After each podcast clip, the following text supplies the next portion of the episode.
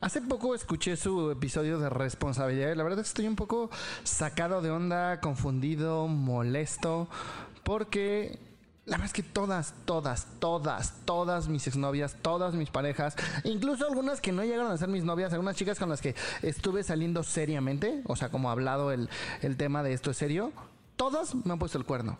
Y la neta, no me hace sentido su pinche capítulo de responsabilidad. ¿Yo qué hice? Yo solo las escogí, les di amor, les di lo mejor de mí y ellas decidieron ir y acostarse con otro, una se acostó con otra, ¿no? Entonces, me- ¿qué hice yo? Yo no estoy de acuerdo en que yo tenga que ver algo ahí. Eso te pasa por terapia políticamente incorrecta.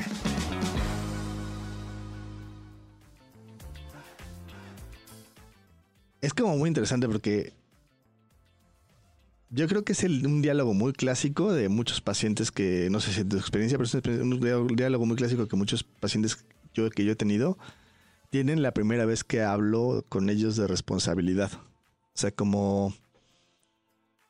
Como que estamos muy acostumbrados a así ponernos en este lugar como víctima porque es cómodo, porque creamos una relación en la cual lo único que pasó es que yo iba caminando por la vida y escogí a alguien que de alguna forma me fue infiel, ¿no? O sea, como...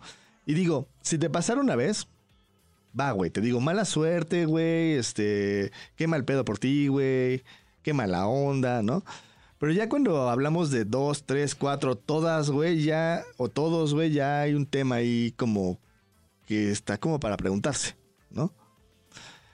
Yo, yo siempre que me llegan así los pacientes, lo primerito que hago, porque no es lo único, lo primerito que hago es el, este, el experimento de creencias que hicieron en Estados Unidos, donde entrevistaron a 30 mujeres que decían que todos los hombres eran patanes. Hicieron una definición común de patán, hicieron una definición común de buen hombre, consiguieron a 95 buenos hombres, a 5 patanes, y fueron metiendo a las mujeres de 5 en 5, pero además les daban poquito tiempo para convivir, 15, 20 minutos, y todas escogieron a los patanes. Bueno, 29. Y la que no escogió no patán, luego ya no quiso seguir saliendo con él. Y, y los científicos decían, güey, pero es imposible, güey. Si yo hago esto con canicas, es imposible. Sí, o sea, improbable, sí. No, no solo es improbable, eso sí es imposible, que salgan puras negras, está cabrón. Sí, sí.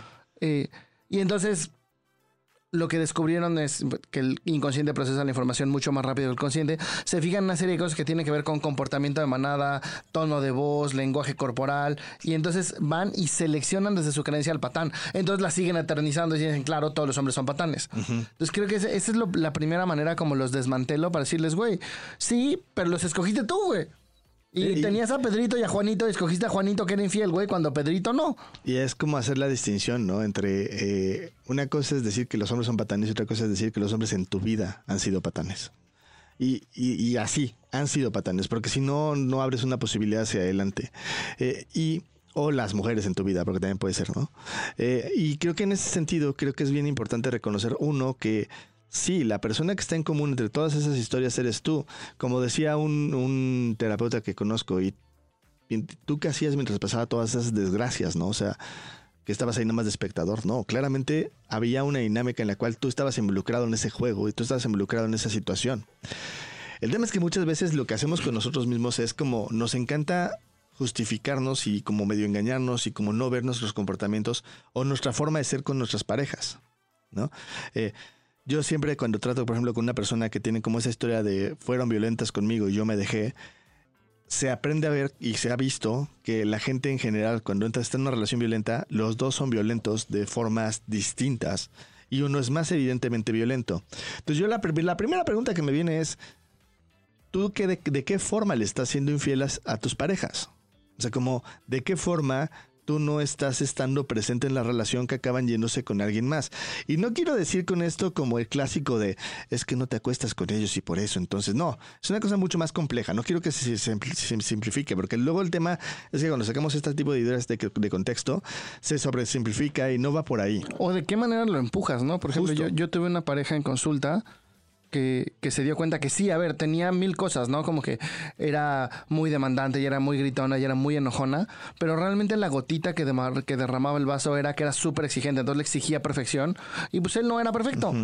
Entonces cuando encontró a alguien que, la, que lo quería como humano, pues, pues se sintió seducido, ¿no? Y... y nosotros hacemos un trabajo con, con infidelidad que tiene que ver con que la persona con la que, que fue infiel resarza el daño hecho. Sí. Pero yo ya no hago ese trabajo porque me di cuenta que no funciona. Sí, si la persona a la que le fueron infiel no toma su responsabilidad. Ese, ese es importantísimo, porque si no se hace cargo de su responsabilidad, no lo va a poder tomar, ni siquiera lo va a hacer. O sea, es como una parte en la cual, eh, cuando yo me pongo en ese papel de víctima en una relación y tengo, porque además tienes una carta ganadora, o sea, si te quedas en la relación, ¿no? Porque claramente esta persona que está hablando, pues se ve que es, me son infiel y la chingada, ¿no? Pero si te quedas en la relación, tienes una carta ganadora, tienes una carta que te dice, ah, ¿no quieres hacerme el desayuno, cabrón? O sea, voy a, ponerlo de caricatura, pero vamos a jugar ese juego. Ah, no me quieres el desayuno, güey. Tú me fuiste infiel, cabrón. Y tienes al cabrón haciendo el desayuno, güey, yendo a hacer un chingo de pendejas, o la cabrona haciendo un chingo de cosas para resarcir el daño, y nunca nada va a ser suficiente, porque el daño nunca va a ser igualado. Y el tema es que entonces hay dos partes ahí, como uno es sí soltar mi cartita ganadora, y por otro lado, decir, ¿y cómo yo provoqué esto? ¿Qué fue lo que yo hice que de alguna forma empujó a que la relación fuera infiel? Porque entonces si empezamos a hablar de relaciones y no de personas, ya cambia por completo la cosa. O sea, porque Y no es, no es aceptarlo. Porque generalmente se van a dos lugares muy cómodos, que es aceptar y no poner límites. ¿no? Entonces es como, sigue siendo víctima. Es como yo lo único que hice fue aceptarlo. No, no, no, no. Hiciste más Sí. cosas y po- no poner límites es más violento de lo que creemos. Sí, claro. O sea, el, el dejarte no es una, una parte activa de la situación. El, cualquier diálogo que tenga que ver con dejarte, con yo lo acepté, yo lo permití, yo, me, yo, le, di, yo le di espacio, es otra vez como... Es como esta misma historia de yo iba en la pendeja por la vida cuando de repente, y cualquier historia que se parezca a eso, perdón, pero aparte de quitarte tu poder personal, cosa que pues no está linda, o sea, te estás diciendo a ti mismo, yo soy bien idiota al hacer esto, eh, sí no es real porque sí hay jalones y cosas que a lo mejor no estás viendo, porque si la reconoces te duele, no se siente cómodo, no se siente bien. O sea, yo me acuerdo mucho de un caso, ¿no? Que, además suena como, como un poquito... eh, bueno, es un caso de una, pareja que me llegó en una clase de constelaciones y era una pareja que el tema de ella era, es que está viendo a otras, pero lo interesante de esta pareja es que ella era la otra. Entonces, yo- obvio me hizo cortocircuito, como de, pues obvio que está viendo a otras, pues está casado con una mujer. No, y tú eres la otra, tú eres la casa chica y tú lo sabes. O sea, obvio me hacía muchísimo cortocircuito. Y lo que empecé a reconocer y lo que empezamos a ver en esa situación es que lo que le dolía, a ella no le dolía la infidelidad, lo que le dolía a ella era que ya no le daba el tiempo que le correspondía. Y probablemente si se hubiera prolongado eso, ella hubiera acabado siendo infiel al acuerdo que tenían ellos, porque pues tenía un acuerdo ahí raro, pero no había un acuerdo en el que ella se podía ir con otros. Entonces probablemente se hubiera ido con otro por no darle tiempo o por no darle espacio. Eh, esto también es típico cuando, por ejemplo, tienes una familia en la cual eh, uno de la pareja, una de las parejas se la pasa con su familia y no le da, no le da tiempo y no le da espacio a su pareja y de repente aparece alguien que sí le da tiempo y espacio o en el trabajo. Entonces, la pregunta sería como do- dos preguntas básicas. Una es, ¿en dónde yo estoy siendo infiel primero? O sea, ¿a qué me refiero con infiel? No, no estás rompiendo una regla, pero sí estás como poniéndole mucha más atención y mucha más importancia y mucha más prioridad a otra área de tu vida que a la relación de pareja. Y ahí la pregunta sería, ¿estamos en igualdad de circunstancias o no? Porque si no, se va a igualar de alguna forma. Y la otra es, ¿y cómo yo, de manera inconsciente, a lo mejor para corroborarme algo, o a lo mejor para yo tener la razón, o a lo mejor para que la vida me cuadre, empujo a veces mis relaciones a que me sean infieles? Y si no te gusta la respuesta, pues ya no veas el podcast. Eh, pero es lo que podría, yo tendría que decirle a esta persona, porque al final de cuentas, si pregunta también, yo creo que si la Yo gente diría, eso te pregunta. pasa por no ir a terapia. Ajá. Y yo creo que si la gente pregunta, güey, o sea, cuando la gente ya pregunta y abre el diálogo, porque nos, nos dijo así, Daniel, no, quiero que me digan, ¿no? Es como, pero yo tengo esta, esta idea de que si nos está preguntando, nos está diciendo, es un- como una especie de decir, convénceme, güey, o sea, puede que en una de esas tenga razón, güey, pero todavía no estoy 100% convencido, o a lo mejor esto le llena un porcentaje extra, ojalá sí, y mándenos sus casos, este, mándenos qué es lo que quieren que platiquemos, también si no están de acuerdo con nosotros, díganoslo, eh, y pues iremos recopilando eso y haremos algo con eso en el futuro. Eh, todo depende claramente de la cantidad de, información que nos den.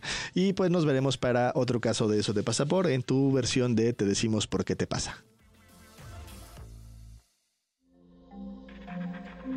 Este audio está hecho en Output Podcast.